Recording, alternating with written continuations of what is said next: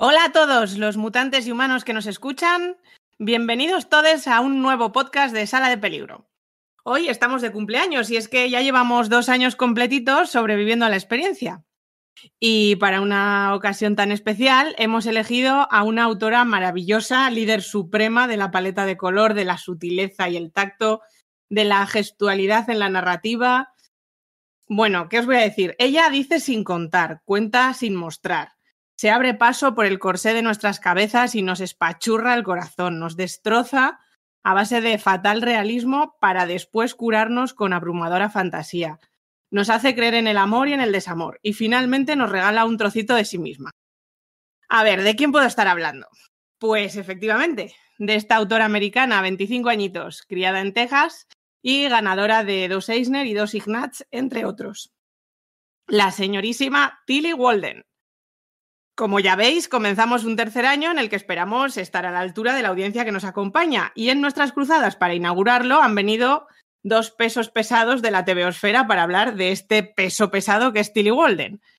A ver, a mi derecha la magnífica, extraordinaria, estudiosa del noveno arte, divulgadora, devoradora de mangas, tebeos, novelas gráficas, friquérrima, incansable SJW, madre de pretzels, Iria Ross. Iria, ¿has traído los patines? Bien. Patines no, que me mato. Pero vengo con muchísimas ganas de hablar de muchos temas que toca esta titana del cómic. Porque para empezar, ¿me puede explicar alguien cómo se puede tener tanto dentro teniendo solo 25 años? ¿Qué hace esta mujer que me sienta inútil? ¿Me lo explica alguien, por favor? Porque madre mía, vamos Pues a a entrar ver en si profundidad. Sí, sí, a ver si lo descubrimos porque telita, telita, telita. Bueno, y a mi izquierda tengo a otra fantástica, apoteósica, maestra de las artes gráficas, escritora incansable, coleccionista de merchant, original e inimitable, friki rima también, lo ha leído todo y lo ha teorizado todo. Lidia Castillo. Lidia, ¿te has hecho bien el moño? Madre mía, Nerea, qué presentación. Eh, vengo con el moño bien apretado, sin, sin patines, eso sí, porque si no me descalabro, pero, pero sí, con muchas ganas de hablar de esta autora y de sus galaxias deconstruidas, sus tierras vivientes y, y sus, su legión de gatetes. Y con muchas ganas también de ver ahí para dónde tira su carrera, ¿no? Lo que, lo que nos podemos esperar del futuro de, Tilly Walden, porque lo que ha hecho en, este, en estos pocos añitos que lleva activa ha sido tremendo, desde luego.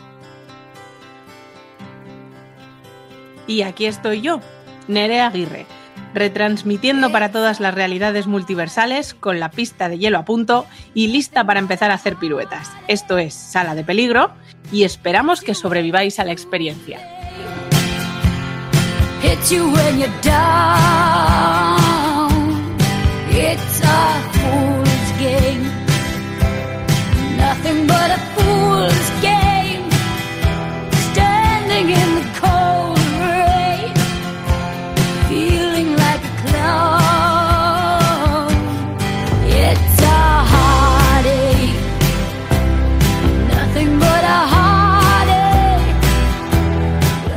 ha quedado cristalina la razón por la que vamos a hablar de Tilly Walden.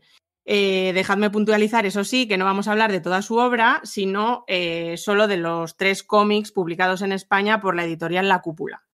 Estos cómics son piruetas en un rayo de sol y me estás escuchando en orden cronológico de publicación. Eh, además de estos, por si a alguien le interesa profundizar un poco sobre la autora, ten- tenemos The End of Summer, I Love This Part, A City Inside y una piecita que se llama Minutes que, ojo al dato, fue mm, parte de un Google Doodle en el Día de la Mujer. Así que ahí queda. Estos tres TVOs que os comentaba pues son piruetas en el que patinaremos por su autobiografía, después nos iremos de paseo por el espacio exterior con En un rayo de sol y por último daremos una vuelta por Texas con Me estás escuchando. No sé si Lidia, ¿nos puedes comentar algo más de piruetas? Resumencillo rápido. Sí, Piruetas es eh, la novela gráfica autobiográfica eh, a tan joven edad eh, con la que Walden se despachó e hizo las paces con los 12 años de su infancia y adolescencia que dedicó a ser patinadora sobre hielo en, un submundo tan entregado a, ese arte como competitivo y tóxico. Y es una historia mm, sobre el equilibrio entre las expectativas que conlleva esa excelencia atlética y el torbellino de emociones, eh, nada edulcorado, que es el despertar adolescente. Y transmite ese, ese olor a sudor y, frío desinfectado que congela casi las mejillas de, de- de entrar en, en la, en la pista de, de patinaje y a la vez, no sé, calienta el corazón un poquito. Efectivamente, lo calienta un poquito bastante. Y además de piruetas, hemos comentado que vamos a hablar de mm, la segunda novela publicada en España, que está dividida en dos tomos, que se llama En un rayo de sol. Eh, en esta segunda novela gráfica mm, asistimos a un viaje, ya es, una, una autora más madura, asistimos a un viaje por el espacio exterior de la mano de una niña, podríamos decir, preadolescente, que entra en un colegio muy a lo Harry Potter, pero que está flotando en el espacio, en medio del espacio. Allí conoce al que parece ser que va a ser el amor de su vida. Es una novela gráfica plagada de sorpresas que nos pone alguna trampa para evaluarnos eh, nuestros prejuicios. Eh, ya comentaremos luego más en profundidad por circunstancias de la vida, esta chica mía se ve envuelta en una aventura por el espacio, en una nave espacial con una tripulación maravillosa que la hará crecer, que la hará ser más ella, que la hará encontrarse a sí misma, reencontrarse quizá o no con su gran amor. Y lo que está claro es que a nosotros nos sacará un par de lagrimitas. No sé si igual, Iria, nos puedes contar algo sobre la tercera en Discordia que Me estás escuchando. Pues me estás escuchando es mm, lo mejor de las dos anteriores, a mi, a mi forma de ver. Eh, me estás escuchando eh, se sitúa en Texas, es un viaje por carretera de dos personajes. Uno es Lu, que es una chica de unos 27 años que es mecánica y tiene que ir a ver a un familiar en otra localidad. Y por el camino en ese viaje eh, se encuentra con con, una, con la hija de una, de una cliente que siempre le lleva el coche y demás al, al, taller, que básicamente ha huido de casa, una adolescente de 18 años que ha huido de casa y decide recogerla pues para que no le pase nada, lo típico, ¿no? Que es del mismo pueblo y demás. Y a partir de ahí pasan cosas y pasan cosas a un nivel de que van conociéndose entre ellas, siguen con su viaje por carretera, eh, encuentran un gato, y entonces empieza una parte de realismo mágico que lo que hace es eh, pues empezar una persecución, eh, se desarrollan, eh, ya lo diré, conversaciones entre ellas que hacen referencia a pues tanto a lo que está ocurriendo como a lo que ha ocurrido antes de conocerse. Es un cómic más breve que los anteriores, porque, pero ligeramente, bueno, es más o menos como piruetas. Son casi 400 páginas cada cómic. Lo que pasa es que, claro, veníamos de En un rayo de sol, que son más de 500, que es como una barbaridad loquísima y maravillosa. Y, se lee en un suspiro. ¿Qué dices? ¿400 páginas en un suspiro? Sí, Tilly Walden te hace eso. Te coge de la mano, te mete en la historia y te dice, chata, de aquí no sales hasta que no te acabes de leer la última página. Así que lo que se ha publicado por ahora en España autobiografía, mmm, fantasía absoluta y luego un mix de, de los dos. Súper recomendables todos. Pero bueno, ahora entraremos ahí a saco a comentar los temas centrales. Bueno, vamos a entrar un poco en faena. No sé si vamos a intentar no hacer muchos spoilers para que bueno la gente pues mantenga un poco la duda, pero tampoco prometemos nada, porque al final vamos a hablar de las tres obras, las vamos a destripar a base de bien. Así que si alguien quiere leérselas, está a tiempo. eh... Querido, queridos, eh, queridas personas y personas que nos escucháis, eh, parad aquí el podcast, id a leer y volver si queréis cero spoilers. Porque por mucho que lo intentemos, mmm, los temas que trata cada cómic, si hablamos simplemente del tema que trata el cómic, ya se puede considerar spoiler. Sí, correcto. A partir, o sea, hasta aquí podemos decir que no hemos hecho ningún spoiler. A partir de ahora intentaremos portarnos bien, pero no, no va a ser posible. O sea, vamos, a, vamos a contar spoilers. Así que bueno. Si nos conocéis, sabéis que somos nosotras. O sea, Sí, la incontinencia, la incontinencia es fuerte en nosotras. Eh, Iria, entonces cuéntanos, eh, ya que has terminado tú, ¿cuál es tu obra favorita? Y ah, si viene alguien, ¿cómo le recomendarías, qué, qué le dirías para que se lea esa y no las otras dos? Que ya sabemos que le vas a decir que se lea las tres. Pero Exacto. elige una. Pero como el bolsillo está apretado y yo entiendo que no te lo puedes comprar todo de una, yo para mí, de las tres que han salido en castellano hasta ahora, mi favorito es Me estás escuchando, del que estaba haciendo el resumen hace cinco segundillos. Y es mi favorito por ahora, porque vete a saber tú, la Tilly, ¿qué nos trae de siguiente? Eh, porque como he comentado en el resumen, mezcla muy bien todo lo que es trama de desarrollo personal con la fantasía esa que te mete de repente, porque salvo en piruetas, el resto que hemos leído tiene su puntito, pues que sí, de ciencia ficción, de realismo mágico y demás, y me estás escuchando, me parece que lo tiene todo mucho más nivelado. En Un rayo de sol, como originalmente era un webcómic y son más de 500 páginas, tengo que decir que me gustó muchísimo, pero me costó entrar en, en el cómic. Entonces creo que a ese nivel me estás escuchando lo, lo soluciona mejor para todo tipo de lectores. Trata temas muy serios, como es, eh, ya lo diré, como es pues una adolescente que tiene que huir de casa por temas familiares, temas de violencia, una, una chica de unos 27 años que decide mm, hacer un viaje a visitar a un familiar, pero que es más una excusa para huir de su día a día que otras cosas, y por en medio se mezcla el realismo mágico. A partir de ahí, me parece que la narrativa de ese cómic ayuda más a todo tipo de lectores que no, por ejemplo, en Un rayo de sol, que es como mucho más pesado para empezar con Tilly Walden. Pero esa es mi recomendación y mi mm, cómic favorito. Lidia, ¿el tuyo cuál es? Que no lo hemos hablado antes y tengo mucha intriga. Pues la verdad es que no sabría decirte un favorito claro en plan vencedor absoluto, porque me gustan mucho las tres obras de las que vamos a hablar. Y creo además que son las tres muy recomendables porque aunque es cierto que la de En un rayo de sol es, pues, te lanzas a un espacio infinito, digamos, pero eh, a la vez es bastante accesible en el sentido de que, pues, como comentabas, es un, un webcómic que está disponible eh, gratuitamente en la página web de, de, de Tilly Walden.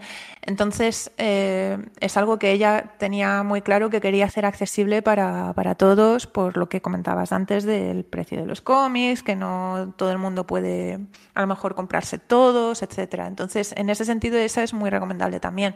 Y, y la de Me estás escuchando también, pues por lo que comentaba Iria, de que es una combinación de, de lo mejor de, de cada una de las otras dos.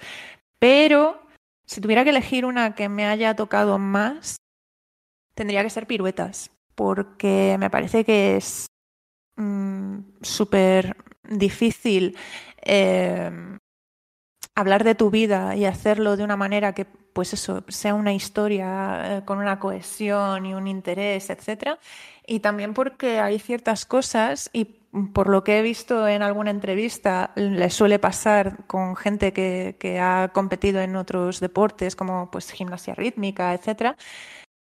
Hay ciertas cosas que refleja tan, tan, tan bien que te enganchan y si es el caso, por ejemplo, mío, que, que cuando era pequeña competí en natación, era nadadora, pues aunque no sea el mismo deporte y aunque no sean las mismas cosas específicas las que narra ella, pero ciertos detalles sí que captan tu, tu atención y te llevan a recuerdos de, pues, de olores, de sensaciones y sobre todo el aspecto de la competitividad a edades tan jóvenes, tan eh, enfermizo como puede llegar a ser el, estar siempre a tope para ser la primera, eh, lo que crea eso también en las familias de, los niños que compiten, que un poco a veces se les va un poco la olla y pierden de vista las prioridades que deberían tener con sus hijos y tal.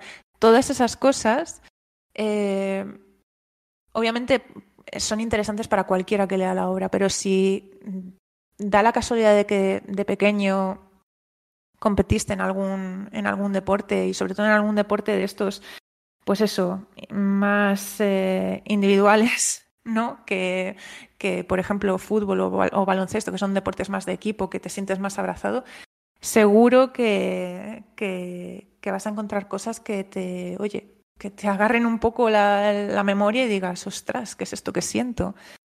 Pues eh, sí, yo coincido, piruetas es eh, una pasada y cualquiera que haya competido en el colegio, en el instituto, a edades tempranas, eh, le va a tocar y mucho por dentro.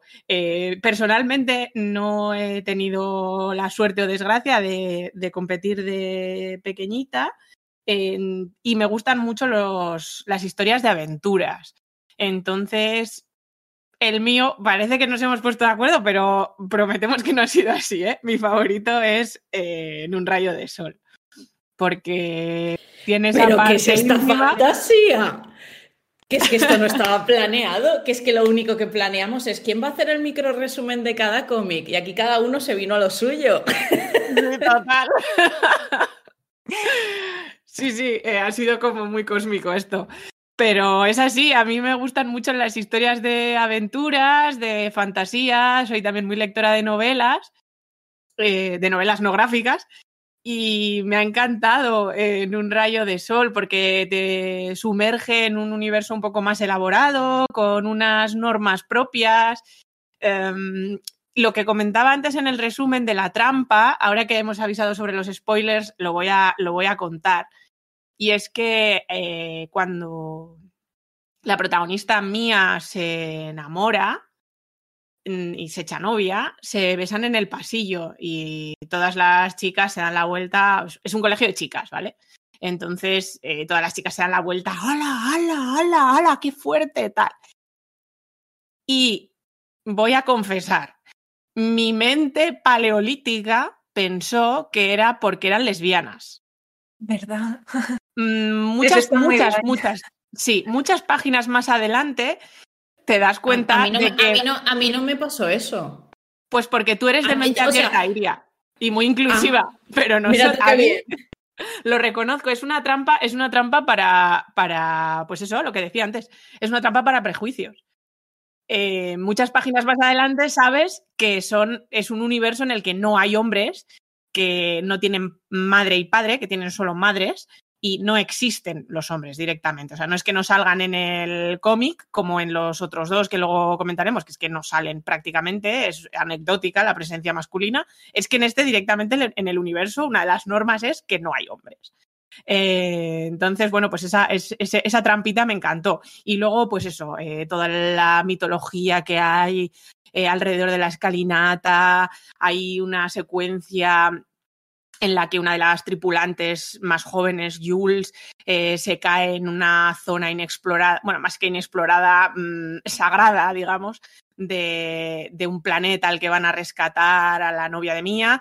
Y es una cosa muy mono, ¿no? Que no sé si estaréis de acuerdo conmigo, pero eh, mezcla muchas, muchas, muchas cosas. De, de repente parece el halcón milenario, de repente parece, pues eso, una historia de Ghibli, eh, Harry Potter, si me apuras, con el Quidditch y tal, un juego que tienen ellos como de, pues también parecido al del juego de Ender, así como de entrenamiento espacial y tal.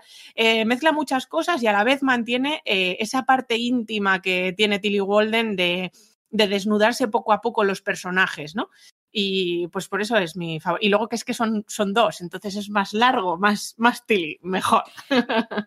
Estás ahí en la, en la puerta de, de tu librería diciendo más, Sí. dame más, Tilly, Tilly, dame Sí, más, favor. más páginas. Y el librero, el pobre, con un carro ahí, más páginas, venga. Pues yo por lo que comentabas de la escena de lo del beso y demás, yo me acuerdo que lo que pensé fue, ¿qué cotillas somos cuando estamos en el colegio? Bueno, y después también. Quiero decirte, pero que nos gustaba un salseíto ahí que, madre mía, ¿o no erais de las que entre clase y clase salíais para hablar con una amiga que estaba en la otra clase? Porque te querías enterar de, de lo que se había cascado en la otra clase. Entonces, claro, cuando vi ese, eh, esa escena, mi cabeza fue, ¡uh! Que nos gusta un marujeito, vamos, vamos, vamos. Oye, ni darme cuenta que eran, que eran dos chicas, ¿te lo puedes creer? Pues muy bien, Iria, muy bien. Aplauso grande para ti. Eh, yo lo he comentado con más gente y les ha pasado lo mismo, tengo que decirte, ¿eh? Que lo, lo mismo que a mí, o sea, que somos un Igual- poco mente igual- cerradita. O igual es que también yo no estoy muy centrada, que se han dado casos. Pero sí, sí. O sea, yo en mi cabeza todo era, ¡uh! Salseíto, salseíto. Me gusta No, ti, es- es cierto. Salseo. Esa vida de pasillo de los institutos, es verdad, es, es tal cual. Además es que Y ya lo tienen- codazo, codazo, codazo, codazo, ¿has visto eso? Pues, ¿sabes quién, ¿Sabes quién se ha echado novia? Sí, sí. es- es- Bueno, te lo digo, pero no se lo digas a nadie. Cinco minutos después, todo el mundo lo sabe. Lo sabe todo el instituto. Correcto. Y da igual que sea en el espacio exterior o que sea en el pueblo más pequeño. Bueno, si es en el pueblo más pequeño, se entera todo el pueblo antes que te enteras tú. O sea, todavía no te ha pasado y ya se ha enterado todo el pueblo. Bueno, después de todo este despliegue de recomendaciones, eh, seguro que hay alguien diciendo, venga, me habéis convencido. ¿Puedo añadir un TVO a mi, li- a mi pila de lectura? Alguno hasta igual le queda algo de la extra y puede añadir tres TVOs a su pila de lectura. Pero ¡Ya! es que ¡Sin invertir la extra! Ea, ea, hay que gastar en cultura. Y eh, me diréis, pero ah, es que estoy en el pueblo, aquí no hay tiendas de cómics, ¿de dónde me saco yo un TVO a estas alturas de agosto? ¡Ay, amiga! Pues ¿dónde va a ser? De Universal Comics. A ellos, a ver, ellos la tienda física la tienen en Barcelona, dicho sea de paso. Pero es que esta gente está en todo y tienen también tienda online, que funciona que flipáis. Así que además, si te pillas un par de Tilly, que ya no son los tres, que en realidad son cuatro porque uno era dos tomos, hemos dicho y tal, pero si superas los 50 euros, los gastos de envío te salen gratis. Así que no tenéis excusa para no leeros a Tilly antes de septiembre, que lo sepáis. Os vamos a hacer un examencito, ¿eh? En septiembre, tal cual vayáis entrando por la puerta, ¿tú de dónde vienes? ¿Dónde has pasado las vacaciones? ¿Cuál de Tilly te has leído? Háblame del mar, marinero. En la librería Universal Comics. Hay que leer. Exacto. La web es www.universal-comics.com, que yo siempre lo pongo mal, no sé por qué. Y siempre se me olvida el guion y luego no encuentro la web. Digo, soy tonta, algo me pasa. Pues guion, y si no, una vez que entras una vez ya en el historial del explorador, Iria. Si es que ahora lo Si tenemos. no te digo yo que soy tonta. A mí me gusta decir que soy dispersa, más que tonta. Vamos a dejarlo ahí. Bueno, y después del chascarrillo, eh, nos vamos a poner un poco más serias, ¿no? Porque mm, hemos hablado de un poco flores, magia, amor, diversión y tal, pero es que esta señora trata unos temas muy, muy, muy difíciles, como la ansiedad, la salud mental, el bullying, salir del armario, personas no binarias, la presión que comentábamos de la competición, la relación con los padres en la adolescencia, las amistades a veces más por el interés. Eh, bueno, no sé, ¿qué, qué os parece esta, cómo trata ella estos, todos estos temas un poco escabrosos? Con mucha facilidad. Bueno, y desde la experiencia, que es lo malo. Sí. Claro, porque, Porque- vamos a recordar que ella eh, salió del armario, bueno, ella supo que era gay a los cinco años, si no me equivoco, Sí, eso dijo. y salió del armario muy, muy, muy prontito. Sí, pero yo más, yo más que por eso mm, lo decía porque a todos los temas que tú has comentado, eh, una constante que, que me he dado cuenta con las relecturas, que no me había dado cuenta eh, al principio de leer sus obras, es la violencia. Violencia de género y violencia sexual, las dos cosas. Y es una constante en su vida, bueno, en su vida, ya no tanto en su vida como en su obra. Ya no tanto porque le haya pasado a ella directamente, que sí, porque es parte de lo que se cuenta en piruetas, como una constante en sus obras de algo que le genera una ansiedad que también inunda todas sus obras. Entonces, claro, me parece apabullante cómo trata eh, todos los temas, pero en especial su capacidad para enfrentarte a esos temas sin hacerte sentir culpable, pero hacerte sentir empatía, que es una cosa que me parece súper complicado y que lo hace maravillosamente bien. Y aquí viene el grandísimo spoiler de me estás escuchando, ya os aviso, esto es the biggest spoiler in the world of Tilly Walden. Yo cuando cogí la novela gráfica de me estás escuchando dije, qué título más raro para lo que está tratando, que es un road trip. Hasta que te cuenta que una de las protagonistas ha sufrido acoso sexual y, violencia sexual durante mucho tiempo, la chavala joven, la que ha escapado de casa por parte de, de un familiar y que por eso escapa, y el título de Me estás escuchando es algo que le dice Lu, dice, no es culpa tuya lo que te pasó, me estás escuchando, no es culpa tuya. Madre mía, tuve que soltar el cómic, me pegué una hinchada a llorar, que casi me quedé ahí deshidratada. O sea, la forma que tiene de mezclarte realidad y ficción es brutal. O sea, la empatía que genera es que eso no es ni medio normal. Yo no sé vosotras cómo llevasteis eso en Me estás escuchando, pero, o sea, yo cuando de repente entiendo de dónde viene el titulito del cómic, digo, mira, cojo un coche y me tiro por el barranco. Digo, no puedo más. Pues a mí lo del título curiosamente me pasó, pero como me llamó la atención desde el principio, porque es una cosa muy directa, es una pregunta, no es que estuviera pendiente en todo, en todo momento, pero a lo largo de la historia di por hecho que se estaba refiriendo, me estás escuchando, que se estaba refiriendo a, todo lo que no se contaba durante el viaje, pero que podías leer entre líneas, a través de escenas y de momentos entre las dos, quizás podían descubrir un poquito más de la otra de lo que les estaban contando. Entonces yo daba por hecho que iba por ahí lo de me estás escuchando, como en plan, me estás escuchando de verdad.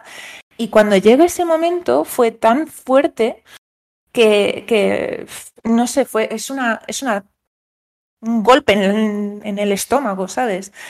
Y, y lo trata con una naturalidad, con, lo que dices tú, con una empatía que, que, es realmente como debería tratarse siempre todos, todos estos temas. Además, con, con el agravante de que el, el abuso sexual que sufre la, la, protagonista, de nuevo, estamos cayendo en temas spoilers, pero bueno, tiene también un componente familiar, es, es alguien en quien ella confía. Eh, entonces, eh, esa culpabilidad que siente ella también va por, por, por no querer traicionar a su familia, por así decirlo, por no querer romperles o enfrentarles. Entonces es muy duro, es una situación muy dura y ella la, trata de una manera muy, muy sincera y muy empática y, y, y, a la vez eso hace que sea más ligero de leer. Y me, si me dejáis, añadiría que de una forma muy sincera, muy empática y muy poética, porque las páginas en las que en las que lo cuenta, ellas están en una piscina y no se ve nada, no se ven caras, no se ve, se, se ve una pequeña, pequeñísima viñeta de ella llorando, como no, las lágrimas, la piscina, se confunde todo, todo en tonos rosas, muy pastel, unos, unos bocadillos eh, con forma de nube, todo como muy fluido y tal. Y, y de, del rosa cuando ella por fin pues, eh, eh, le cuenta a Lu lo que, lo, que les, lo que le ha pasado y por lo que está huyendo de su casa y, cómo fue y, y, todo se ve el río, el río rojo, ¿no? De, de la sangre, del, del peligro, de tal. Y, y, un momento después, y, se acaba, ahí se acaba, no, no, se, no se recuece en ello. Un momento después ella sale otra vez sobre los tonos pastel, pero ya vestida con el rojo, como bueno, esta es mi, esta es mi capa y esta es mi carga, ¿no?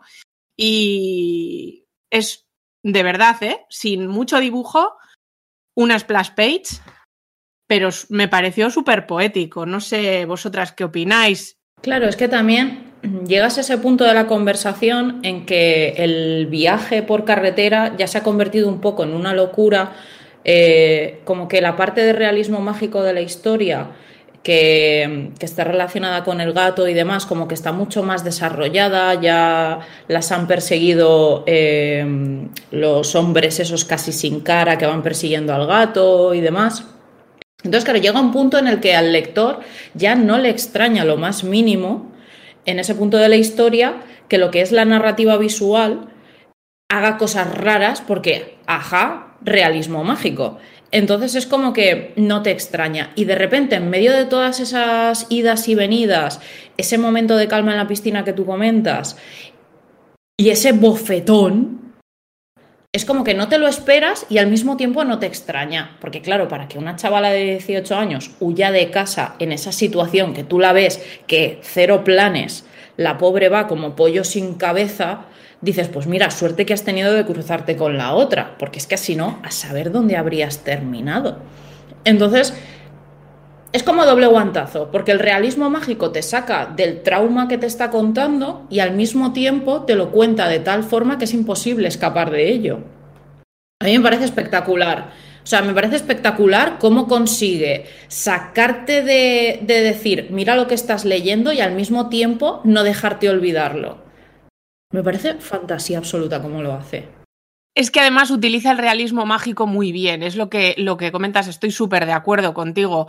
Eh, utiliza el realismo mágico para rebajar los niveles de mm, intensidad de la historia, ¿no? Y de dramatismo. O sea, es una historia muy dramática, las dos tienen muchos problemas.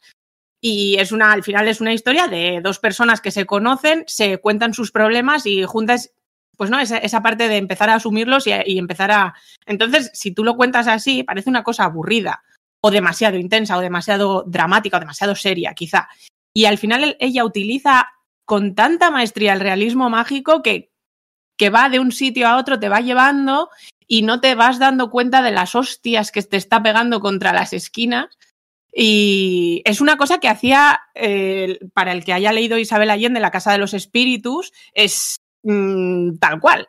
Sí, sí, no había hecho nunca la conexión, pero me parece una conexión magnífica, es verdad. Claro, o sea, es el realismo mágico, ¿no? Para lo que sirve, rebajar un poco los niveles de realidad. Cuando la realidad se vuelve un poquito dura de asumir, pues, pues ahí le metes. Eh, en las conversaciones muchas veces utilizamos el chiste de rebaja de tono y en, en, el, en las historias con realismo mágico, pues, pues, pues se incluye un poquito de, ahí la carretera que, que, zigzaguea, el gato que tiene poderes.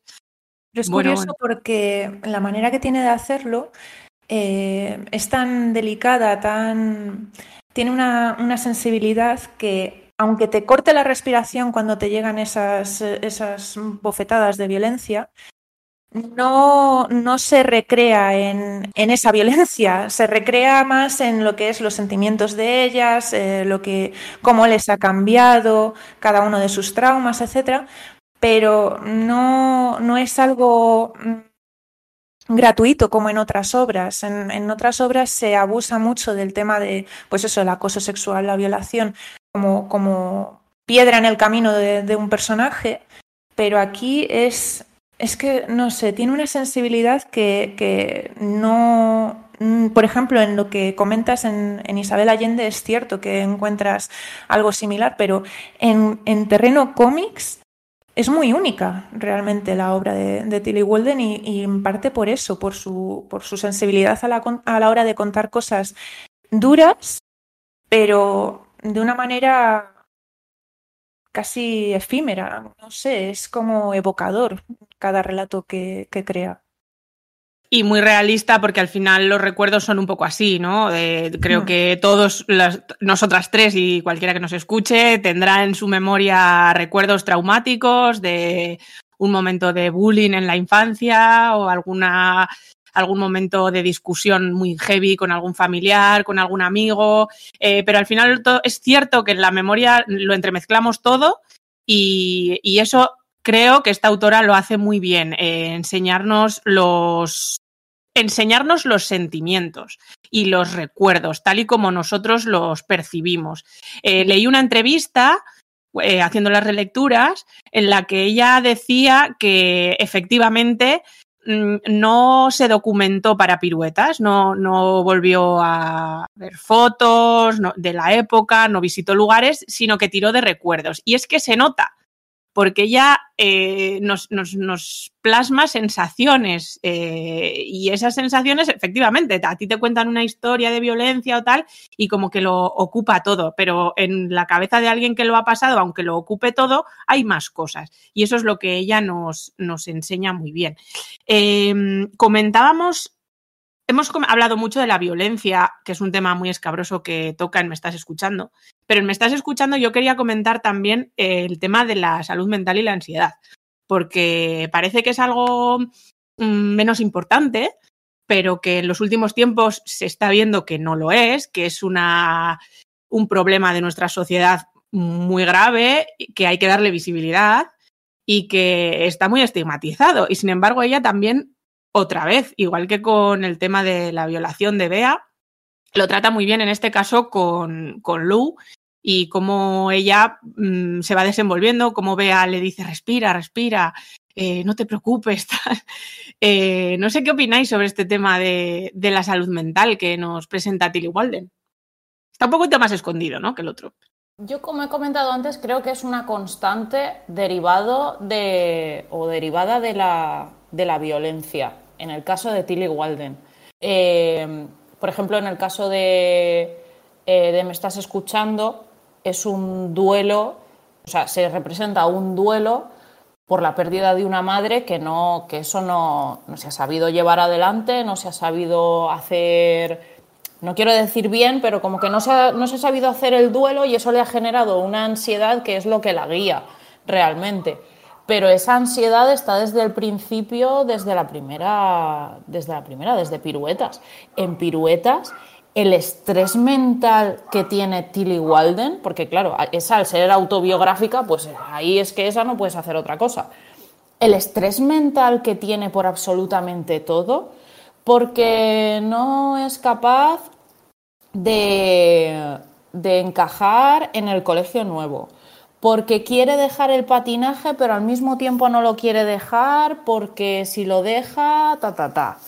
Porque el tema de su primer amor sale mal y no tiene muy claro si ha salido mal por su culpa, si ha salido mal por culpa de la, de la madre de la otra chica. ¿Por qué narices ha salido mal? No entiende nada.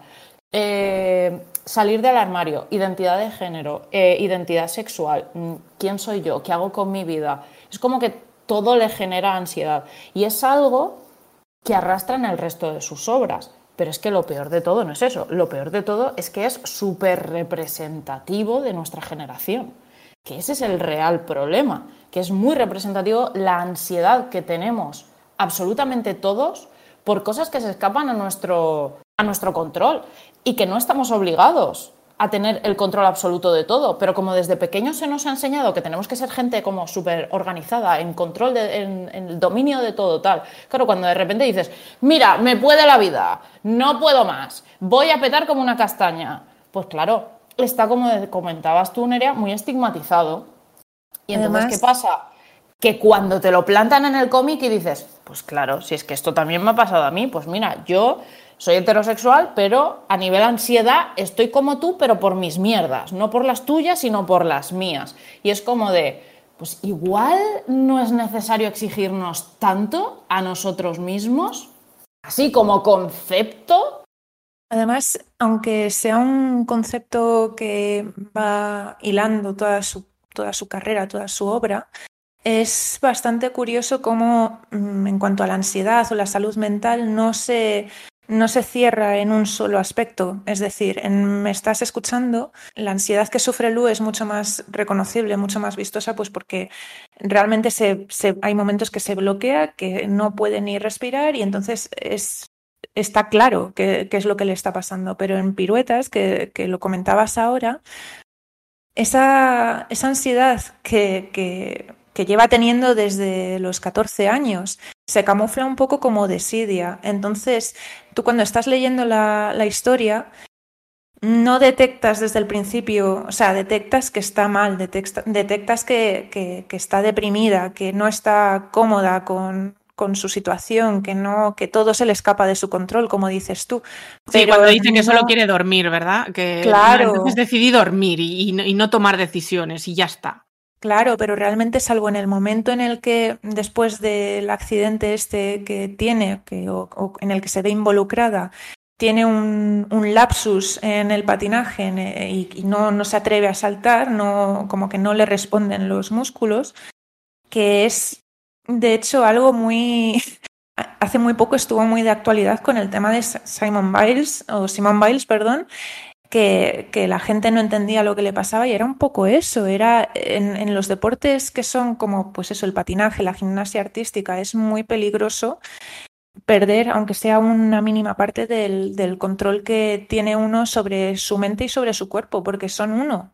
O sea, no es solo saber hacer esto con, con tu cuerpo, el cuerpo es una máquina, pero está gobernado por la mente. Entonces, si no estás al 100%, si no estás, eh, pues eso, a tope, puedes, en cualquier lapsus te puede llevar a, pues, pues una mala caída o un mal aterrizaje que te deje, pues, mal de por vida. Entonces, cuando le pasa eso a, a, a Tilly en el cómic y, y durante un tiempo es incapaz de saltar, es, es, un caso muy claro de ansiedad porque encima acabas de ver lo que le acaba de pasar, pero en realidad a lo largo de toda la historia, cuando está que no sabe qué hacer, no sabe por qué está, por qué sigue patinando realmente, no, no congenia con sus compañeras, no puede no se siente una de ellas, ni de las de por la mañana, ni de las de por la tarde, ni de las de su anterior eh, pueblo, ni, en, ni cuando se muda a Austin, como que no encaja. Toda esa desidia nace de lo mismo, de, de una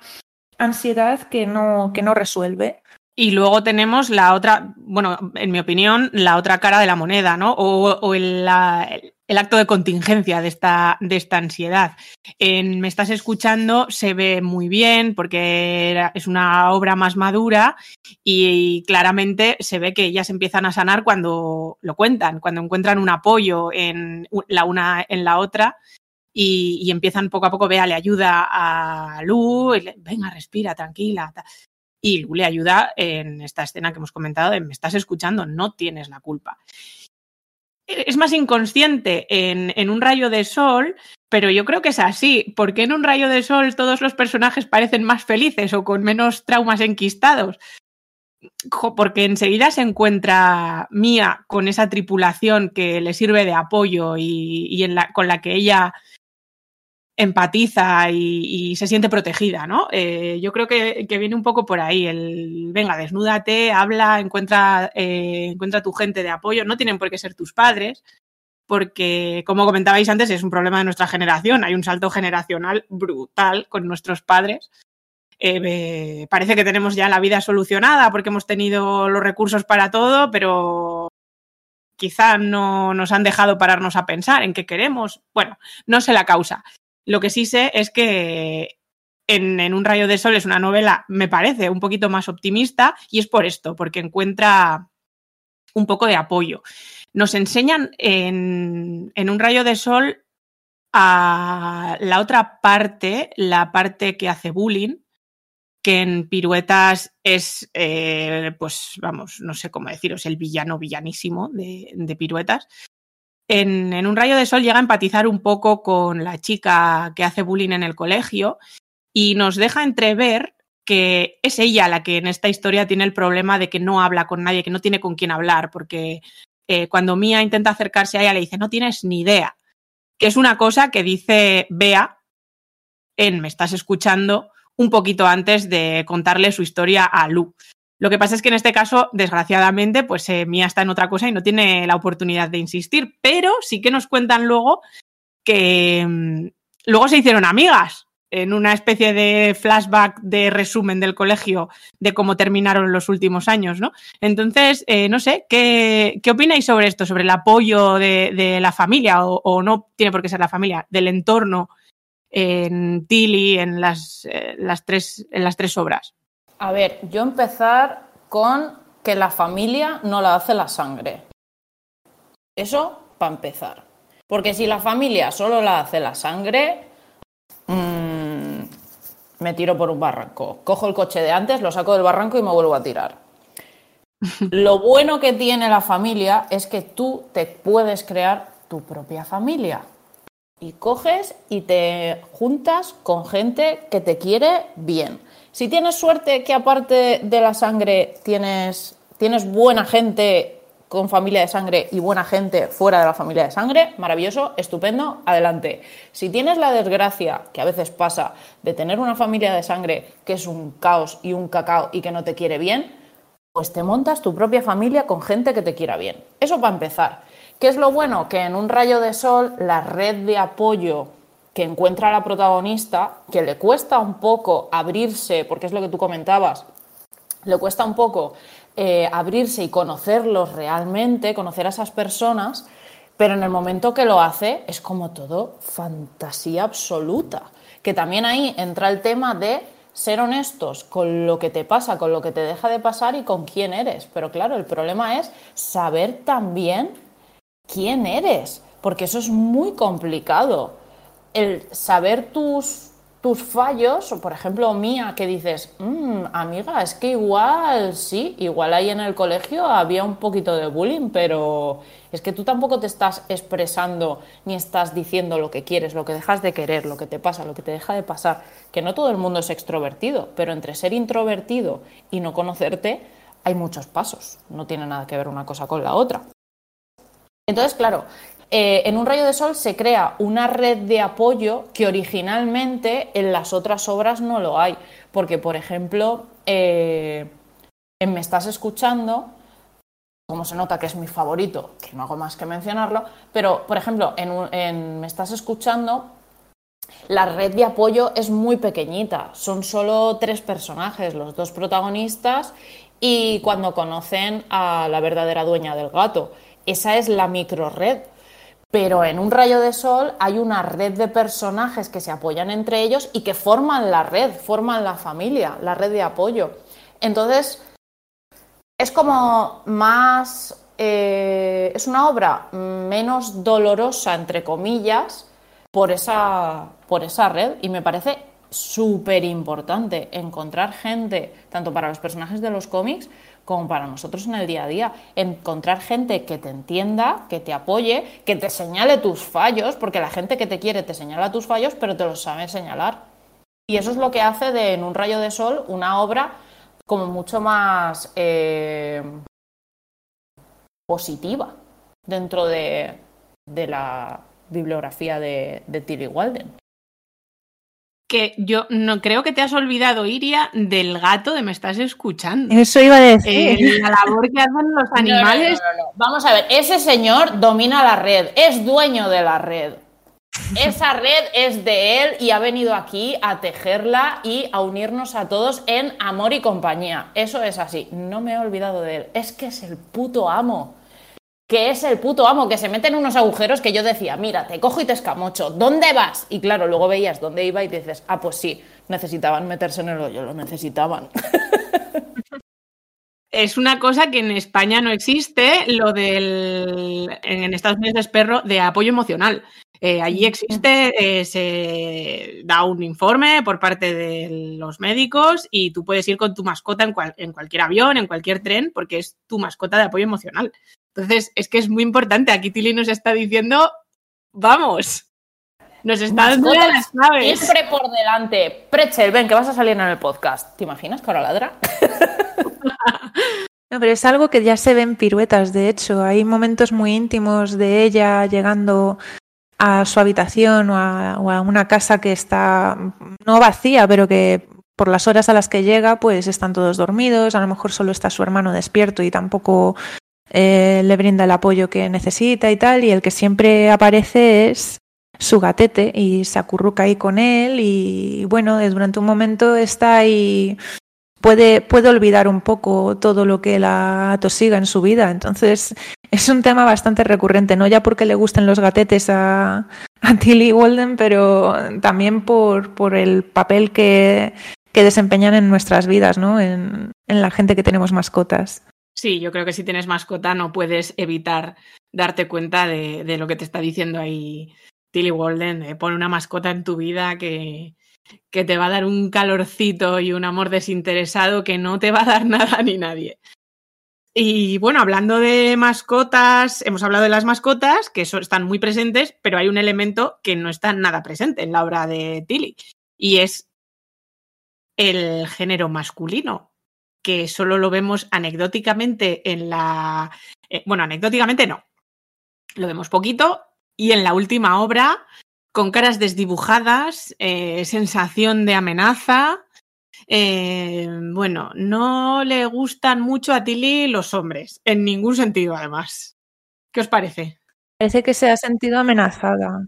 Mm. Sí, a mí me gustaría saber la relación, si la hay, que tiene con su padre. Porque en piruetas sí que aparece la figura del padre, pero muy, como tú comentas, anecdótico, en plan de es quien me lleva a los entrenamientos por la mañana, quien me recoge por la noche. Eh, mi madre me ignora tremendamente. A la madre so- me, me da la sensación en piruetas que solo le interesa el dinero, que es como de señora, váyase a cagar a la vía. Pero bueno, eh, pero el padre aparece como chofer, básicamente, pero copón, si tanto vas y vienes a llevarla a los entrenamientos, ¿me puedes explicar por qué luego no vas a verla a las competiciones? De verdad. A mí me da O sea, la ya- sensación- Ya solo por simple curiosidad. Pues no, ni eso. A mí me da la sensación de que no es algo mm, de desinterés o, un gesto maligno, sino que incluso la madre, que, que tiene peor relación con ella que el padre, simplemente no saben relacionarse con su hija, que es algo que pasa mucho. El padre en la obra, bueno, como que intenta conectar con ella a su manera, lo que pasa es que también son unos años difíciles y tal. En la realidad, eh, todos sus cómics están eh, finalizan con agradecimientos y siempre agradece a su familia, a sus padres, a su hermano. Su padre ha dicho en varias entrevistas que es el que le la, la introdujo, digamos, en el mundo de los cómics, porque es el que le compraba manga de pequeña, que luego ha influenciado muchísimo su trabajo. Le iba dejando aquí y allá libros para que ella, si le interesaban, se los leyera y tal. Y fue el que la apuntó eh, a la clase con Scott McCloud, que es una personalidad en el mundo del cómic, que fue esa clase fue la que la, la que encendió la mecha, digamos, de, de, de, su interés y de su amor por los cómics, pues, porque hasta entonces estaba un poco hastiada del mundo del arte, en plan más la orientación a bellas artes que a, que a diseño y a cómic y tal.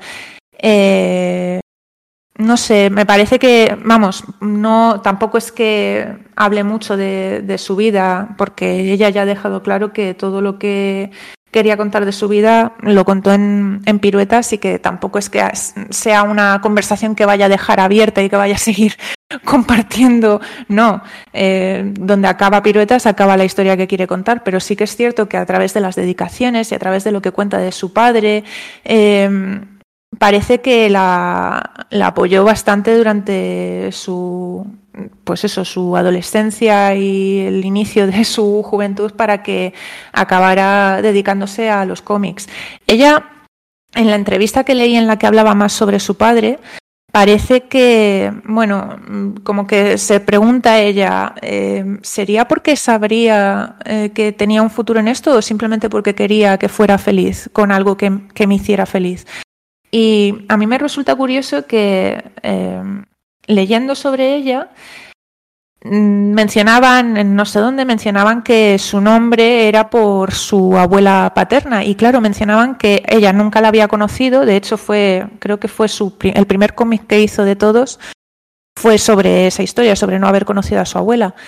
Pero aparte, eh, su abuela era artista entonces, probablemente por ahí tuviera esa, eh, esa voluntad su padre de creer en el arte como una vía para su hija, porque hay muchos padres, y hablo un poco por experiencia, que eso lo, de, lo del arte es como, no, no, eso, eso no te va, vas a acabar pobre debajo de un puente o lo que sea, ¿no?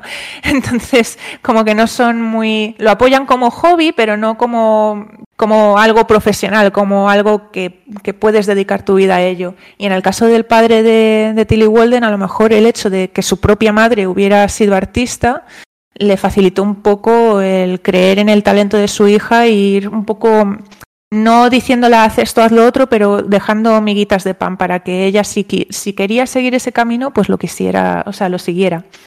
Claro, pero entonces ahí entiendo ahora más la, la figura del padre en, piruetas, que es una forma de querer mmm, distinta. Me refiero a distinta a que no es la presencia constante en plan de estoy siempre ahí a tu lado, pero sí que te apoyo en lo que, en lo que decidas hacer. Pero claro, luego la, la representación nula que hace en, en, un rayo de sol Y luego la representación que hace de los hombres en, en Me estás escuchando, que es mm, terrible. Monstruosa. Claro, es monstruosa, literal. Eh, la sensación que me da es que Tilly Walden ha tenido muy mala suerte con los hombres de su vida. Porque, claro, Hombre. el, eh, no con su padre. Su padre me ha quedado claro que, que, oye, estupendo, maravilloso y lo que tú quieras. Pero es como. Claro, es que en un rayo de sol los hombres no existen. Mm. Ha habido un evento de extinción masiva masculina. Pero que me parece como súper representativo. Es como de, oye, mira, que ni tan mal si no estuvierais. ¿Sabes lo que te quiero decir? Tilly Walden, Dixit. en plan de, oye, que un universo sin hombres, pues oye, nuestros salseitos seguiríamos teniéndolos, ¿no? Mm, ahí seguiríamos estando. Seguiríamos teniendo nuestras redes de apoyo. mm, seguiríamos estando nosotras por ahí living la vida universal. Eh, Pero es que además es el más feliz. es que es el más Claro, es que es el tres. cómic más feliz de todos. Que es El como del de, universo pues, igual a Tilly Walden los hombres no le vienen bien. Y no porque a ella le gusten las mujeres, que también, sino porque me da la sensación que la relación que tiene con los hombres, pues ha sido bastante desafortunada. Porque las cosas como son, hay personas para todo y puedes haber tenido mala suerte con la gente con la que te has encontrado en tu vida. Y, es la Y no olvidemos que se ha criado en Texas. En También. la Texas más o menos, bueno, no, no voy a decir rural, pero se ha criado en Texas, ¿vale? Sí, que Profunda, tiene la Texas sí. profunda. Dejémoslo ahí, sí. A ver, si nos, si nos guiamos por piruetas, por lo que nos cuentan piruetas de su vida, eh, sí, tiene a su padre como figura positiva, tiene a su hermano gemelo, creo que son gemelos, ¿verdad? Em, que Sí, le describe como su mejor amigo y tal, y tiene muy buena relación con él, y lo que pasa es que cuando sale del armario, Sí, pues la reacción que tiene es pues la que es, que Una puedes reacción de decir mierda. de una mierda, claro. de mierda. Vamos a ver, niño, que te parto la cara. Pues no hemos estado Claro. meses ahí en el útero juntos y me vienes con estas chorradas, te reviento. ¿Qué pasa? Que también tienes que pensar que ese niño también se ha criado en Texas, entonces quiero decir que, que, entiendo por la relación que han tenido posteriormente y porque, a ver, por ejemplo, su, el debut de, Tilly Walden fue con una obra que aquí no ha sido publicada que se llama The End of Summer, que los protagonistas principales y el protagonista principal, que es un, chico, un muchacho, está inspirado en su hermano gemelo y una mezcla entre él y ella. Eh, quiero decir, y de hecho se lo ha dedicado, creo recordar, que tiene buena relación con él y tal, tiene figuras positivas a su alrededor, vale. Lo que pasa es que, claro, si miras, si miras esa obra, son los únicos. Quiero decir, eh, si te pones a mirar ya con lupa, puedes decir que el profesor que tuvo de diseño gráfico, creo que era de diseño gráfico, pues hombre, vale, no, no, era, no era negativo, era, vamos a decir, neutro. Pero claro, luego te encuentras con el otro, que si hablábamos antes de villanos finales de, de piruetas, está la bully, pero también está este, este tipo. El profesor este de apoyo para los exámenes finales que tiene y tal, que, que intenta violarla. Y, Intenta. joder, Eso es agresión. a ver, sí, no, pero eh, si él se hubiera salido con la suya, la habría violado, me refiero. Ella eh, creo que lo describe así como que por, por ser ella insistente y mantenerse, ¿sabes?, rechazándole una y otra vez dentro de lo de, de- de la debilidad que, que ella te Penetrarla no la está penetró, pero agredirla la agredió. Punto, pelota Sí, y sí, se hombre, claro, no, no. diga lo contrario, vamos, lo arrastro. O sea, es que si engancho ese personaje en quien está basado, lo arrastro por toda Texas. No tiene Texas para salir corriendo. No, Uy, claro, a ver, que me el- estos el- temas, ya tú sabes.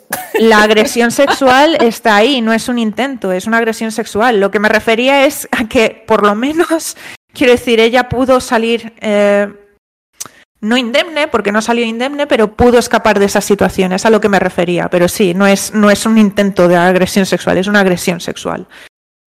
Pero bueno, que, que, esos son los referentes masculinos que te muestra ella de, sus primeros años de vida, de, sus primeros ¿qué? 15, 16, 17 años de vida, porque llega hasta los 17.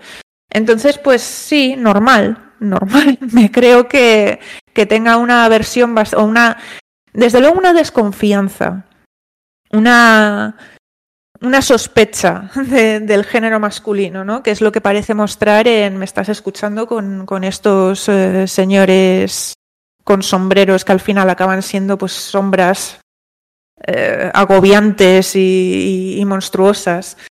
Es Pues que no, sí. sé, no sé si os pasa a vosotras. eh, vale, los señores, los de la vigilancia en carreteras, pues sí, esos acaban siendo los malos, ¿no? Entonces, bueno, pues se puede teorizar, pero bueno, son los malos.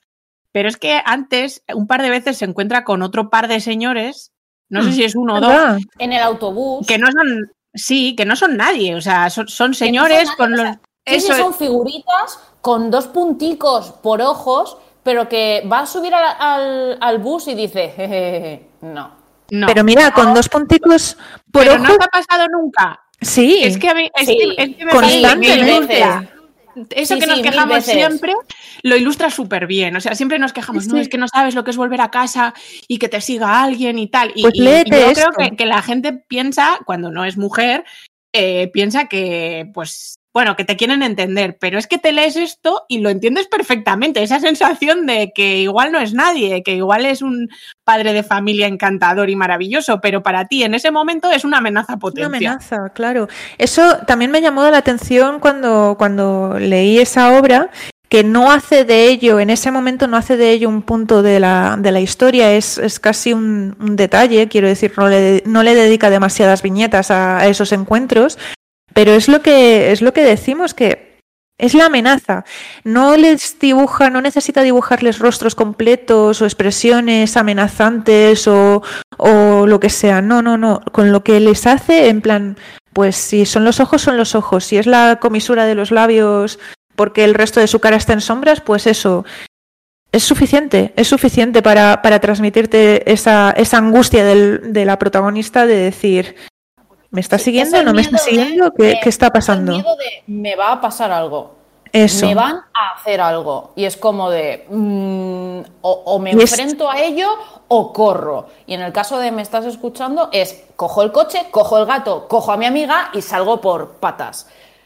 Pero es el miedo constante de decir, es que me van a hacer algo o me va a pasar algo.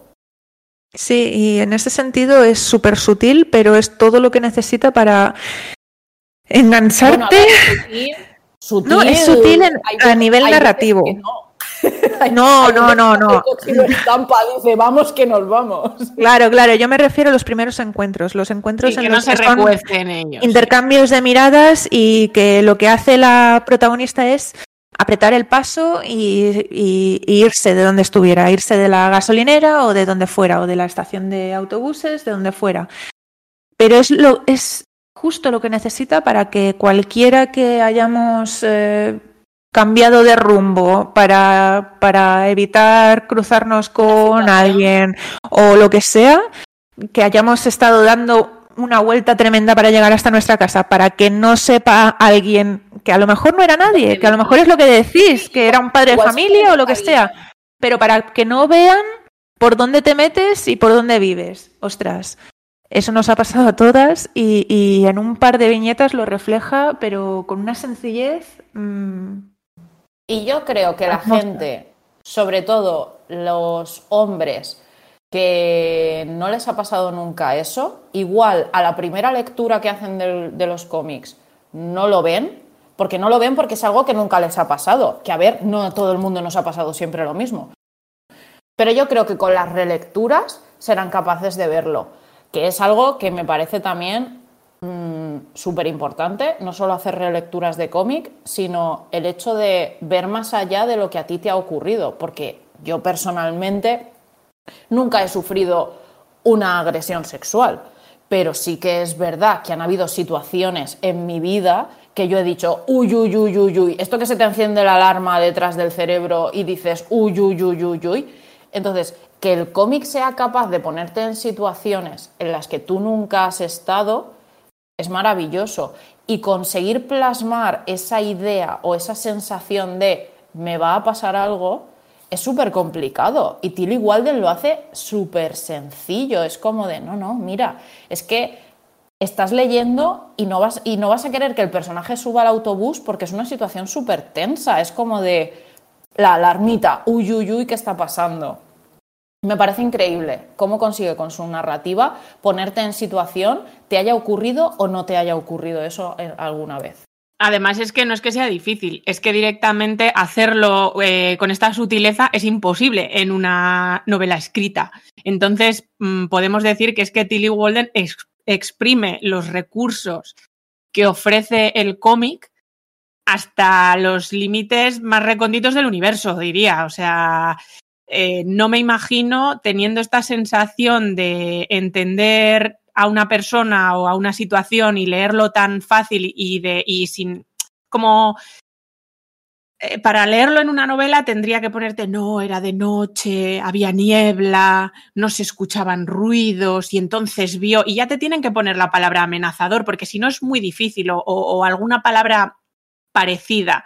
Aquí eh, en una ocasión el señor le preguntan por una gasolinera y les dice, sí, no sé dónde hay una gasolinera, no estarán cerrados, no, siempre están abiertos. O sea, es que esas, si no recuerdo mal, mm, igual pequeñas variaciones, ¿eh? pero esa es la conversación. no hay Mm. más. No te está diciendo nada más y lo estás entendiendo. Entonces es explotar la narrativa del cómic, pero, pero a lo bestia. Y el color, amigas. El ¿Qué nos parece el color? O sea, vamos a meternos en este berenjenal. Porque hablando de tensión, es capaz de con colores, la mar de cookies, generarte una tensión, pues por lo, lo que comentábamos del autobús y todo el rollo. Pero es que los colores no son amenazantes. O sea, utiliza colores que mentalmente nosotros no consideramos amenazantes como colores cálidos y de repente yo no sé qué hace esta mujer que decide sacarse de la manga unas líneas y unas combinaciones de colores que en un rayo de sol te parece que eso es infinito, no solo por el universo, sino por cómo lo pinta, y con la misma gama de colores te plantas en un rayo, o sea, te plantas en me estás escuchando y te, y te agobia, es que consigue agobiarte, dices, pero salid corriendo, coged al gato y corred, que os van a pillar. Es flipante el uso que tiene del color. Tiene paletas de color muy limitadas en cada obra, en plan, mm, parece que como- como decida de antemano, sí, sí, sí, decide de antemano, esta obra va a tener pues, estos tres, cuatro colores como mucho, pero son, eh, van cargados de emociones, o sea, van justo a lo que tienen que expresar, es increíble. Y cuando no es eh, la amenaza y, y- y lo que dices, el peligro, es, es la nostalgia de los recuerdos, es, no sé, van cargados de todas las sensaciones que te quiere expresar en cada momento. Funcionan muy, muy, muy bien. Y me, me fascina cómo, eso, lo que dices, como con una paleta tan limitada, te está, en, me estás escuchando, es que en piruetas lo hacía con el amarillo. Mm, Pero es que en me estás escuchando ya es una maestría la que tiene, que te estás viendo una historia en rosas, porque va cambiando, ¿no? Pero sí que es verdad que te está contando, pues, una situación, hoy por la mañana, pues desde hoy por la mañana a hoy por la tarde, ¿no? Una situación y está en rosas, en paleta de rosas. Y de repente mete, pues lo que comentábamos antes, el tío amenazador. ¿Y qué va? En una camioneta azul, azul casi azul bebé, que no es nada amenazadora, pero es que es la nota esa discordante que chirría dentro del universo de rosas que te está presentando en ese momento.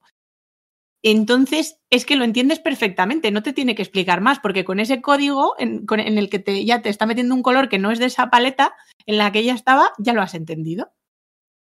Maestra.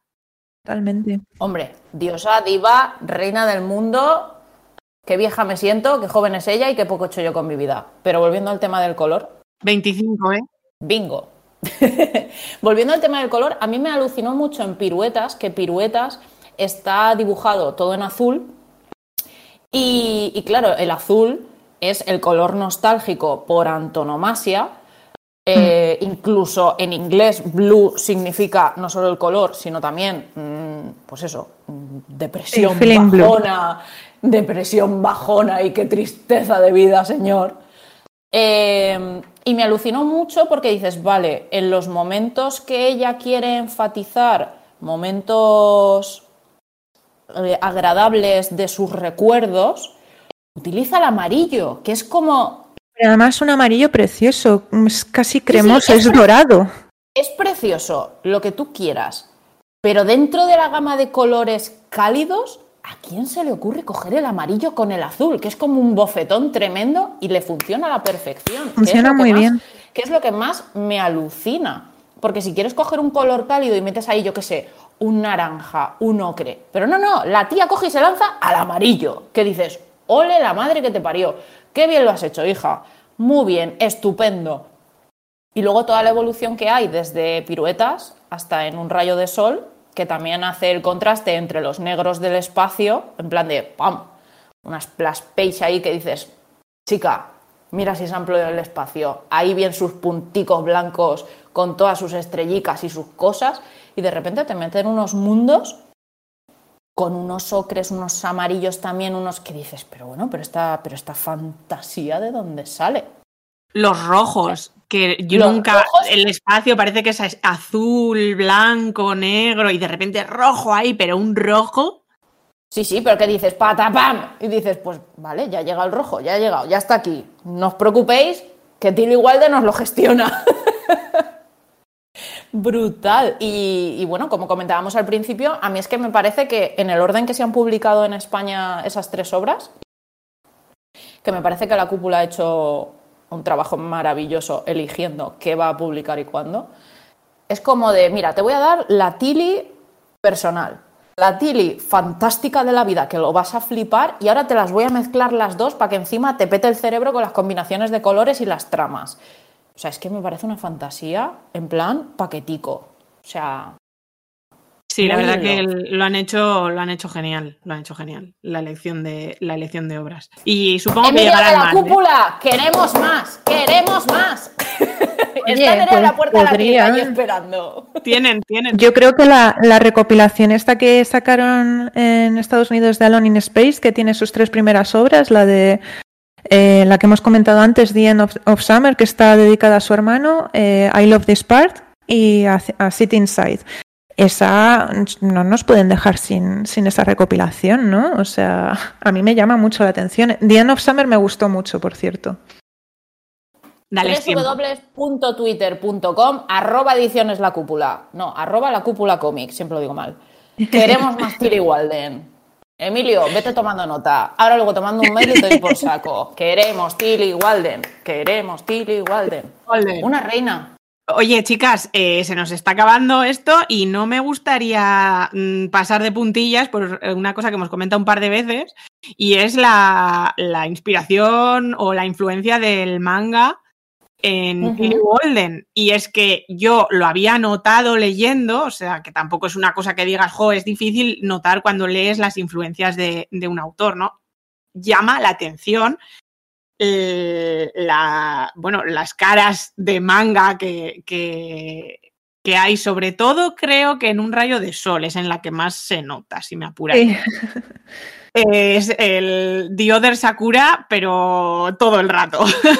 Sí, ¿verdad? Con los ojillos esos así en blanco. Pero es que luego preparando, preparando el podcast y documentándome, efectivamente, ella eh, lo ha dicho. eh. Fueron sus primeras lecturas, tiene una inspiración en el manga muy fuerte. Y la segunda influencia que, que noté fue que me pareció que se parecía mucho el dibujo, sobre todo gestual, de posturas, a Miyazaki, a Estudio Ghibli. Y eh, también, también resulta que también que tiene mucha, tiene mucha influencia en ella. Y no sé qué os parece esto, porque no son, no es manga, no, no, no es manga, pero de repente hay cosas manga, hay códigos eh, manga, hay códigos anime. Esto es de la nueva generación de autores. eh, ¿qué, qué pasa? Claro, a ver. Claro, han consumido lo mismo que hemos consumido nosotros. Aquí estamos todos en el mismo barco.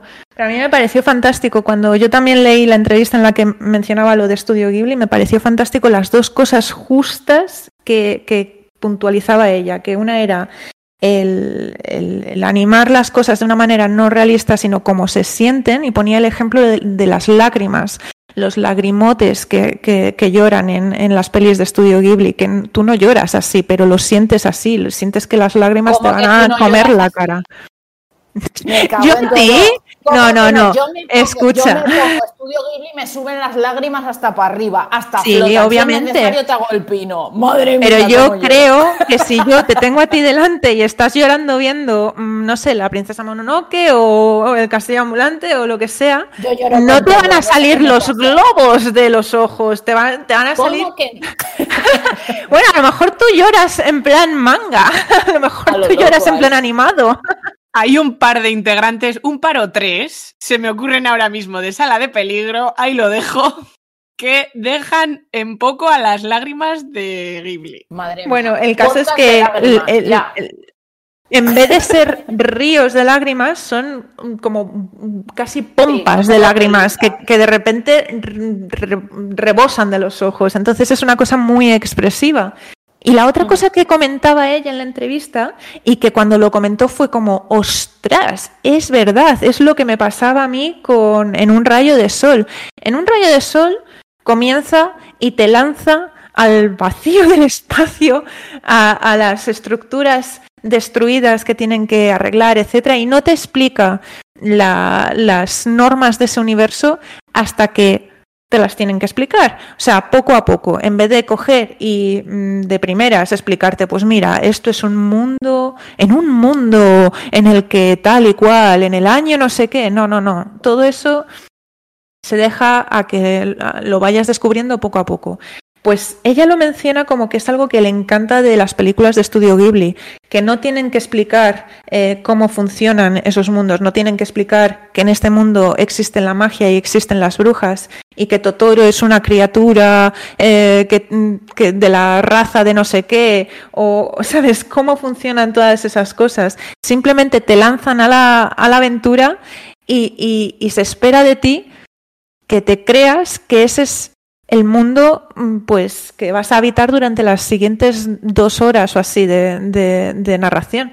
Y es algo muy interesante porque en vez de crearse una Biblia de su propia, de su propia ficción, deja que seas tú la que vayas eh, que- eh, como si fueras una arqueóloga, ¿no? Como un poco como lo que hacen ellos en sus anotaciones de, en el cuaderno mientras van visitando lugares abandonados te van dejando que desentierres detallitos aquí y allá y acullá y te imagines en qué punto, eh, qué, puede haber pasado antes de que empiece la historia para que ese mundo sea como. Es, es una cosa muy interesante y muy, no sé, muy evocadora. Claro, el tema está en que nos hemos acostumbrado a que los artistas y las artistas que, que hacen grandes cómics de estos que pasan a, a la historia y demás, es gente que lleva mucho tiempo eh, en este mundillo, eh, en este arte, y que tienen un bagaje y que tienen unos referentes que se remontan hasta no sé cuándo, y de repente llega aquí la amiga Tilly y dice, espérate, que yo tantos referentes no tengo, pero me pega una hinchada a ver películas Ghibli, a leer mangas y a leer cómics, que lo vas a flipar. Y coge, se planta y se marca unas obras como las que hemos estado comentando hoy y dices, chica, pero tú de dónde sales? Entonces es lo maravilloso que tiene esta autora y es que sus referentes son, muchos más, son mucho más próximos a, a lo que nosotros hemos leído que no otros autores que llevan toda la vida en esto. Está maravilloso y está estupendo y cada uno en su línea y demás, pero es otra forma de narrar y es otra forma de contar y a mí personalmente me encanta. Eh, Estudio Ghibli, Forever, mm, todo bien, todo maravilloso y todo estupendo. Y el hecho de que a las personas que están leyendo los cómics le peguen una patada en el culo y los lancen en medio de la, de la trama sin explicar ni de dónde venimos, ni a dónde vamos, a lo loco. Es una maravillosa una- forma de obligarte a estar ahí súper atento porque dices, ¡uh! Que vienen los aviones y no sé por dónde. Y me parece que ella lo hace todo bien. Y la sensación, la sensación al leerlo, no sé si os pasa a vosotras, eh, a mí me pasa un poco como al Capi y a- al Capi cuando entiende las referencias. ¿No? Que, que estás, bueno, pues tú lees los tebeos de las grandes obras entendido. hasta la fecha. Claro, sabes y de dónde te pueden sale gustar o no gustar. Pero es que esto, de repente, estos códigos te resultan mucho más familiares. Entonces es como, mira, esta referencia la he entendido. Y estos ojos redondos, sé lo que completamente redondos, que son dos círculos, sé lo que significan. Y, y entiendes Claro. como mucho mejor el lenguaje, te ves como mucho más en tu salsa, ¿no? Como es como pasar a- de una conversación de gente muy interesante de otra generación a de repente, pues, estar con gente de tu quinta, también muy interesante, pero que habla Claro. otro lenguaje. Como cuando antes has mencionado a Isabel Allende o los juegos de Ender, son cosas que son muy, que a lo mejor, oye, a lo mejor mm, algunas de ellas las conoce, otras no, pero da igual porque a ti te recuerda a eso y dices, coño, ¿puede venir por aquí esta inspiración? Y es, es, le añade un interés extra a la obra. O igual ni siquiera es una inspiración, es simplemente que tú No, es simplemente hecho, una pues, la- coincidencia. has hecho la relación entre esas, entre esas obras y está maravilloso y estupendo. Y, Claro. y es genial. Pero sí que es verdad que se nota mucho que, que Tilly Walden es de una nueva generación de, de historietistas. O sea, se nota muchísimo. Es muy diferente a lo anterior. No es ni mejor ni peor, es diferente. Que es típica frase, "Eh, ni mejor ni peor, diferente. Pero es que es verdad, es que es una nueva generación. Es que ahora los cómics se hacen de otra forma y triunfan otras cosas. Y a mí personalmente, pues me gusta mucho esto. ¿Yo qué le voy a hacer? A mí lo que más me gusta de, de todo esto es que sus obras parece que esquivan eh, las etiquetas. O sea, ella en vez de plantearse hacer, pues como lo que hablábamos ahora de un rayo de sol, ella no necesariamente se planteó hacer una obra de ciencia ficción, acabó siendo ciencia ficción, pero A las ver, etiquetas se las van poniendo. No, no, pero también te digo que nos gusta a nosotros poner etiquetas para poder recomendar, que la gente pille de Claro. tema y tal y cual, para eso, que nos encantan las etiquetas. Pero yo creo que esta mujer se ha pasado la vida ya. O sea, ella ha dicho, mira, yo que tengo 25 años, es que me da igual, ¿sabes? O sea, yo ya me he pasado todos los niveles, yo ya voy a mi ritmo, hago lo que me da la gana, llego a mi editor y le digo, mira, te he traído esto, ya tú sabes. Y entonces el editor dice, adelante, vamos que nos vamos, venga, venga, venga, y a vender como churros. O sea, esa mujer ya ha decidido que le va bien y que va a hacer lo que le dé la gana. Pues como lo hace bien, pues ya estaría. Y ahí va. Que yo no Bueno, sé si está forrada en oro, pero ojalá que esté forrada en oro y se pueda dedicar a seguir haciendo obras maravillosas sin sufrir. Forrada, no sé si estará y no sé si eh, hará lo que le dé la gana, entiendo que sí, porque no sé si nos podéis contar un poquito de lo que va a hacer y quién le ha hecho un encargo mm, a medida para los próximos años. Pues justamente ahora está con dos, eh, con dos proyectos bastante sorprendentes, ¿no? Porque de primeras no te pueden, quizá puedan parecer menos personales que las obras que hemos estado comentando, pero es, el caso es que lo lleva ella a su terreno. El primero es eh, una antología que seguro que habéis estado, vamos, seguro que habéis leído o visto alguna imagen en redes, que es espectacular. Es Wonder Woman Bla- Black and Gold eh, y es la manera de celebrar en DC el 80 aniversario de, la princesa amazona. Y igual que en, otras, en otros títulos o con otros personajes se ha estilado últimamente mucho estos títulos de blanco, negro y rojo, ¿no? En esta ocasión, más que la violencia del rojo sangre, es el dorado de, pues, un poco el, el- el oro que envuelve, el, el halo dorado que envuelve al personaje, pero más concretamente, pues, su, su lazo, su tiara, su armadura, es algo muy característico de ella. Y de momento han salido en Estados Unidos dos números. El primero ya llegó cargadito de, de grandes nombres, estaba Becky Clunan, Amy Reader, había también eh, otras artistas como Nadia Shamás, AJ Méndez, Ming Doyle. Entonces era una cosa muy curiosa porque tiraba por muchos. Es en el número dos. Ojo, ¿Ese es el número 2, el número 2 comenzaba con un bang con Mariko Tamaki ilustrada por Jamie McKelvey, que era, mm, vamos, una fantasía absoluta.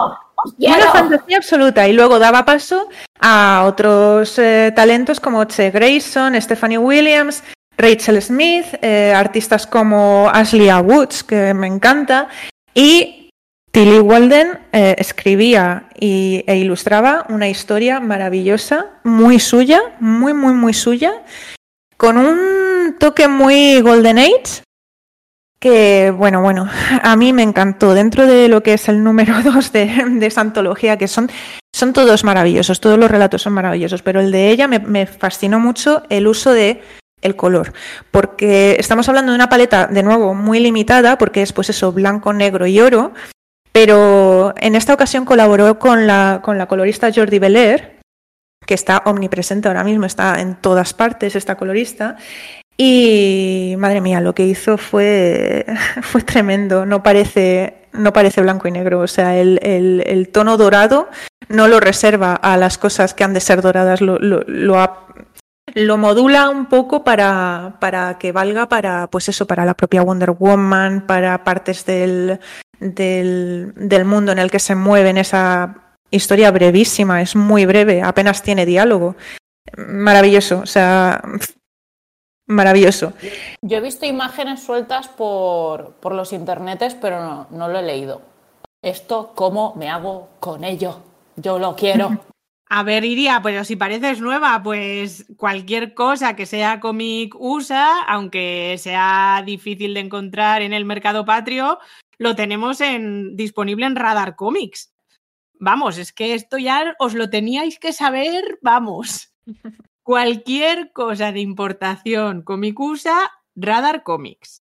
Y me diréis, ¿y los gastos de envío qué? Nada, a partir de 20 euros, que son uno o dos TVOs nada más, pues son gratis. Así que no hay excusa para leerse esta fantasía de Wonder Woman Black and Gold. O sea, de cabeza todos a Radar Comics a comprar Wonder Woman. Y, Y el año que viene os podéis comprar el de Clementine que le ha encargado eh, el señor Robert Kirkman, que por eso decía Iría antes que igual está forrada esta señora, porque claro, Se ha lanzado de cabeza al, al mundo de los muertos vivientes.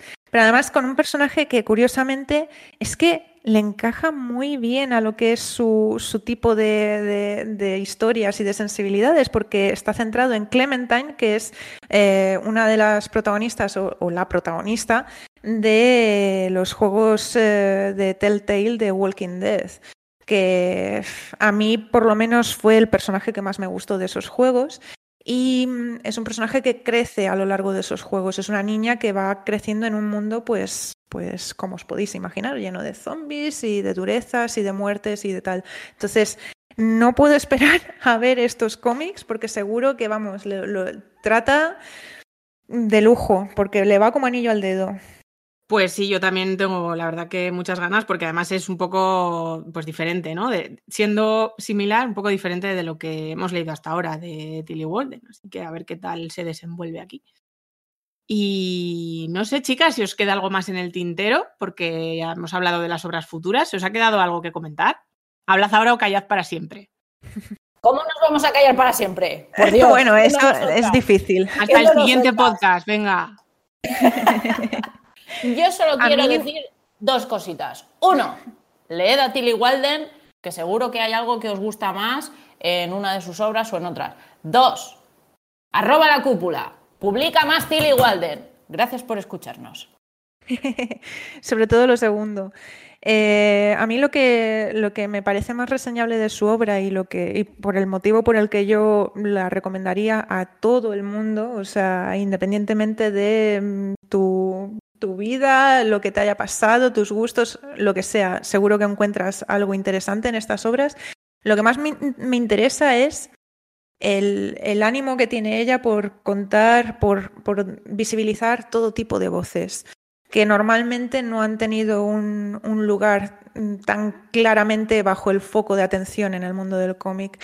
Entonces eso me parece algo que, que me hace esperar más obras de ella para ver, eh, pues eso, cómo, cómo, cómo crea más historias en las que sin tampoco ser una cosa que a ella como que se tenga que proponer de antemano, ¿no? En plan, voy a crear una historia que vaya sobre, eh, yo qué sé, eh, pues eso, el, el despertar adolescente de una chica lesbiana. No, a ella le sale natural, principalmente porque forma parte de su, de su ADN. Entonces, igual que mete cosas que a ella le gustan, como pues eso, los gatetes, los, la, la arquitectura, todo esto, pues mete cosas eh, que para ella son totalmente naturales y que para a lo mejor otra persona pues no refleja algo de su vida, pero oye, joder, son voces que tienes que también conocer y leer y pues eso, seguro que encuentras más cosas con las que te identificas que lo contrario.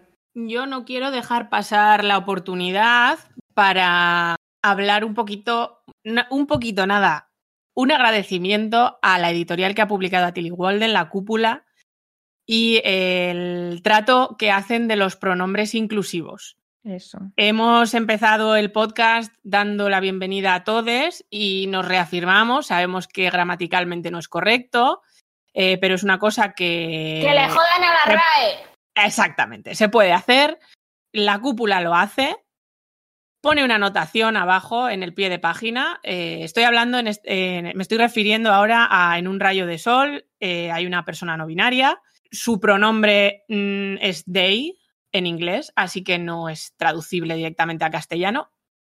Ellos lo han hecho tomándose una licencia y lo han escrito en el pie de página, que no es por ignorancia, sino porque pueden, quieren y lo hacen. Eh, espero que se repita, espero que muchos autores sigan utilizando personas no binarias en sus historias, que las editoriales eh, hagan eh, la traducción al castellano o la extrapolación al castellano que corresponda y que a todos nos parezca estupendo, maravilloso, inclusivo y divertido. Así que si no hay nada más que decir, nos despedimos hasta el siguiente podcast que estoy de- deseando hacer con vosotras. Esto es Sala de Peligro y esperamos que hayáis sobrevivido a la experiencia. Nos vemos en la próxima. Hasta luego. Adiós, adiós. Chao.